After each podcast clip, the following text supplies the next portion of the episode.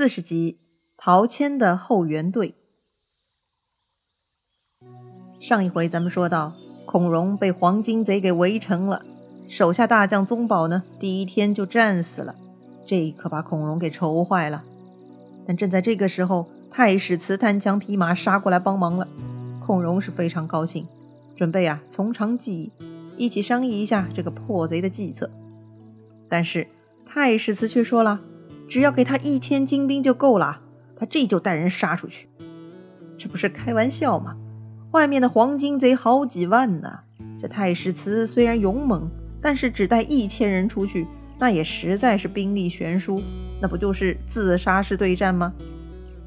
孔融当然是不同意的，这就让太史慈为难了。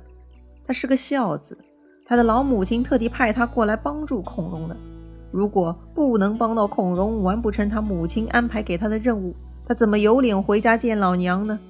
所以太史慈是坚持要出去决战，是宁愿战死。要说这汉子还真是刚烈。孔融想到啊，太史慈一个人能杀破重围，倒很合适当通信兵。此时城池被围，孔融也得请援兵啊。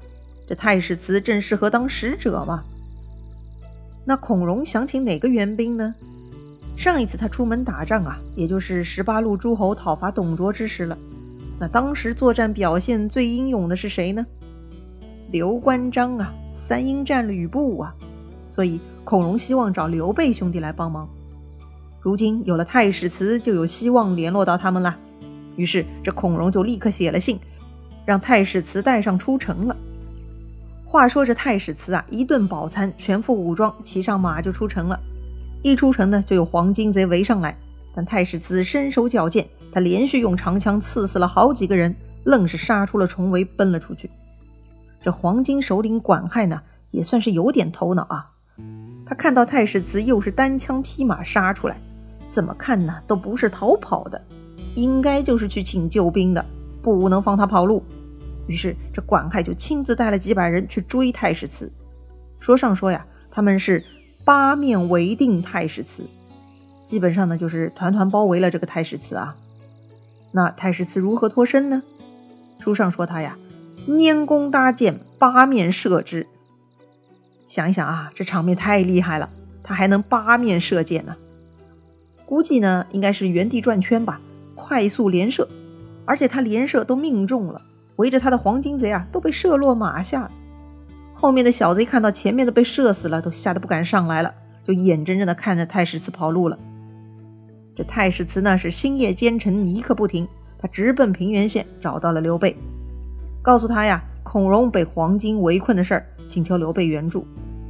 刘备没想到，自己只是区区一个小人物，这堂堂北海太守孔融，在危难之时，居然还能想到自己。专门派人来求救，这么高看自己，有什么理由袖手旁观呢？必须得去帮忙啊！于是刘备就带上关羽、张飞两个兄弟啊，点上精兵三千，就往北海郡出发了。这天呢，这黄金首领管亥收到手下的报告，说呀，貌似那个冲出去的家伙请来援兵了，请老大出去瞅瞅。管亥出帐一看，什么鬼啊？才几千人而已呀！这也算得上援兵，管亥是非常瞧不起。他来到阵前呢，也不以为意，只是张牙舞爪往前冲，想吓唬吓唬对面这群不知来路的家伙。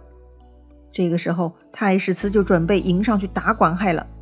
但是没想到啊，那个面上沉稳，但实际却是急性子的关羽是抢先一步冲了上去。这个时候，两马相交，就像在一个露天的大擂台啊，选手们呢都上场了。台下围观的观众呢，就开始兴奋起来了。两边的军士就开始呐喊，为自己这一方的选手啊加油助威。要知道，关羽可不是一般的选手，除了吕布这种牛人是可以生还的，一般人要跟关羽对杀，基本不死是不可能的了。这管亥那就是一般人喽，他也算是有点小武功啊，还撑了十几个回合，但是还是被关羽的青龙偃月刀给砍落马下了。老规矩啊，主将一死，这队伍是必定大乱。此时，张飞和太史慈呢都已经杀过来了，冲入黄金贼阵是一阵狂杀。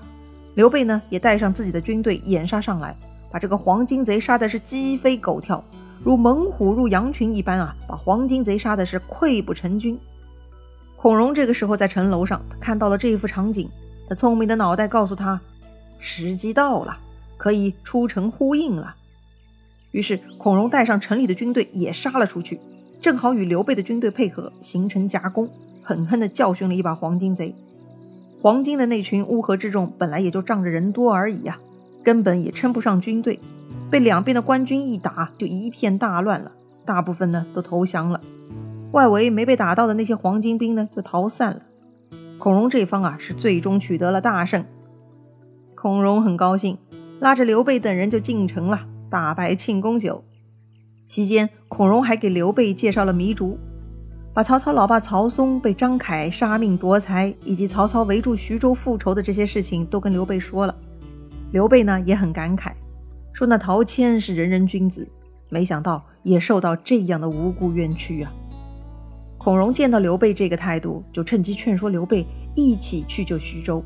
孔融还特地激将刘备说呀：“玄德呀，你是汉室宗亲，做人更应该有高度啊。”如今曹操残害百姓，仗着自己势力强大欺负弱小，你要不要跟我一起去救人呢？刘备也不是一般人呢。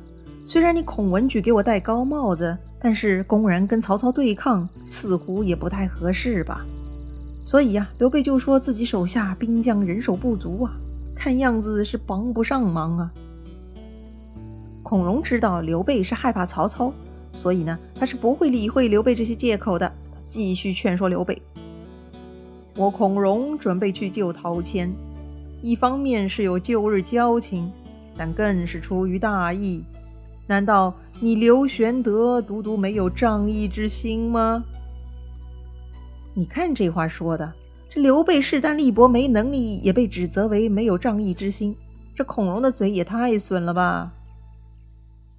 这里咱们插一句啊，孔融嘴损呢，也不是一天两天的了。他从小啊就嘴皮子很溜。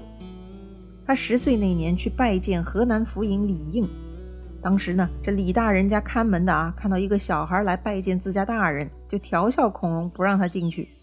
这孔融就说了：“我是李相通家。”意思就是啊，这孩子跟李大人是世代交好的两家呢。这看门的一看，哦，这孩子有来头啊，就不敢为难他了。就通报了主人，把孔融带了进去。那个李大人看到了孔融，心想：这哪家的孩子呀？啊，这不认识啊！那就问孔融了：既然说是通家，那你祖上跟我祖上又有何亲何故呢？这小孔融啊，就理直气壮的答复说：当年孔子曾经向老子问礼，我是孔子后人，您是老子后人，咱俩不是累世通家吗？哈，可不是嘛！这老子姓李名耳，所有姓李的都可以攀折老子的关系嘛。虽然李大人也知道啊，这孔融的解释是很牵强的，但是一个小学生能自圆其说，还有一定的逻辑啊，那确实很人才了，也是大为欣赏啊，就不跟他计较了。不一会儿呢，这李大人家呀又来了一个客人，是太中大夫陈伟。这李大人呢就向这个刚到的陈大人介绍说呀。这个孩子是个神童啊！那这个陈大人呢，也不是个善茬他就揶揄说呀：“小时聪明，大时未必聪明。”孔融一听，立刻巧妙的接了一句说：“按您这么说的话，您小时候一定是聪明的喽？”是啊，按照陈大人的逻辑，如果陈大人承认自己小时候聪明，那么陈大人现在就是笨的。如果陈大人不想承认自己现在笨，那么要么承认自己小时候笨，要么就收回刚才的话。总之呢，陈大人现在是难以自圆其说了，只能被这个小孔融给调侃了。当场众人啊都哈哈大笑，连着陈大人也被这小孔融给逗乐了，夸这个孔融啊，说他长大以后一定是了不起的人物啊。孔融呢也因为这件事情而得名，长大以后事业发展也不错。连续升迁到了北海太守，但是呢，就像之前介绍过的啊，就是因为他从小就脑袋反应快，嘴皮子溜，所以孔融说话呢一向是很犀利，杀伤力很大的。这个呢也反而成了他的致命伤。那说回刘备啊，他听孔融都说到这个份上了，他觉得自己再推辞也说不过去了。于是呢，刘备就让孔融啊先行一步，他自己呢要去公孙瓒那里借兵，随后会赶上来的。孔融呢也知道刘备手里没几个人，但又担心刘备假装借兵就开溜了，就嘱咐刘备啊切勿失信。刘备被他搞得有些不高兴了，说呀：“你以为我刘备是什么人？圣人云：自古皆有死，人无信不立。我刘备借到兵就来，如果借不到兵也会来。”刘备心想呀：“你这孔融也太小家子气了。”这次我不顾生死跑过来救你，不就是冲着大义的吗？你居然还这么不放心，如此小看我，没劲。说回正题啊，既然商量好了，糜竺呢就先回徐州报信了，孔融呢也就收拾收拾，准备出发了。这个时候啊，太史慈来拜别了。嗯，他不跟孔融一起去徐州吗？是的，因为太史慈这一次呢，就是执行母亲吩咐的任务。就是来保住孔融性命的。现在孔融一切都好，那太史慈的这个项目也算了结了。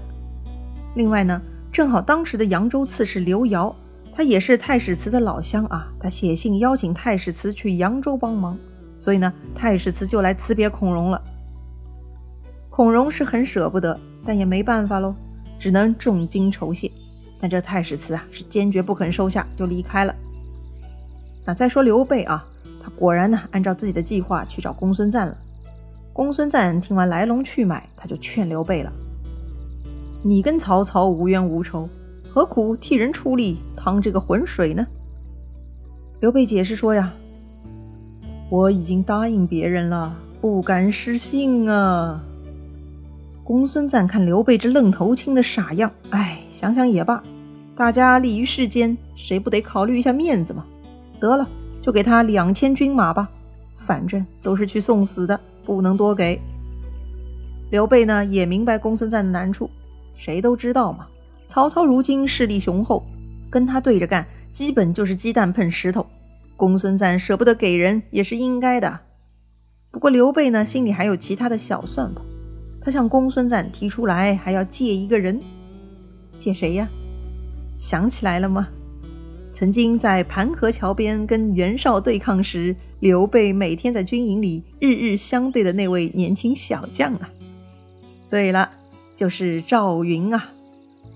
刘备要赵云，公孙瓒呢也同意了。于是刘备就带上关羽、张飞和本部的三千人为前部，赵云呢带公孙瓒的两千人随后，都奔赴徐州了。再说徐州那边啊。糜竺和陈登呢，都顺利完成了任务，请到了救兵。孔融和青州刺史田楷都领兵来了，只是呢，他们都害怕曹操的强大势力，所以呢，都远远的傍着山下寨了，都不敢轻举妄动。曹操看到陶谦来了救兵，他也不敢轻易进攻徐州了，所以徐州城外呢，就陷入了僵持。没几天，这刘备也带兵到了。孔融看到刘备遵守承诺过来了啊，很是欣慰。于是呢，他们就聚在一起商量了。这孔融说呀：“曹操势力很大，而且他很善于用兵，不能轻易出战呐，还得先观望一下曹操的动静，然后咱们再进兵。”但刘备担心的却是徐州城内的陶谦。这刘备分析说呀：“徐州城被围困一些日子了，搞不好城中也军粮告急了，得想办法去城中了解一下情况，要想办法跟陶谦商量一下才行呢。”那到底该怎么办呢？曹操已经堵住了徐州大门，难道派个苍蝇飞进去报信吗？那刘备他们有什么好办法呢？咱们下回再聊。如果你喜欢这个节目，请点击节目右上角分享给你的朋友哦。咱们明天再见啦！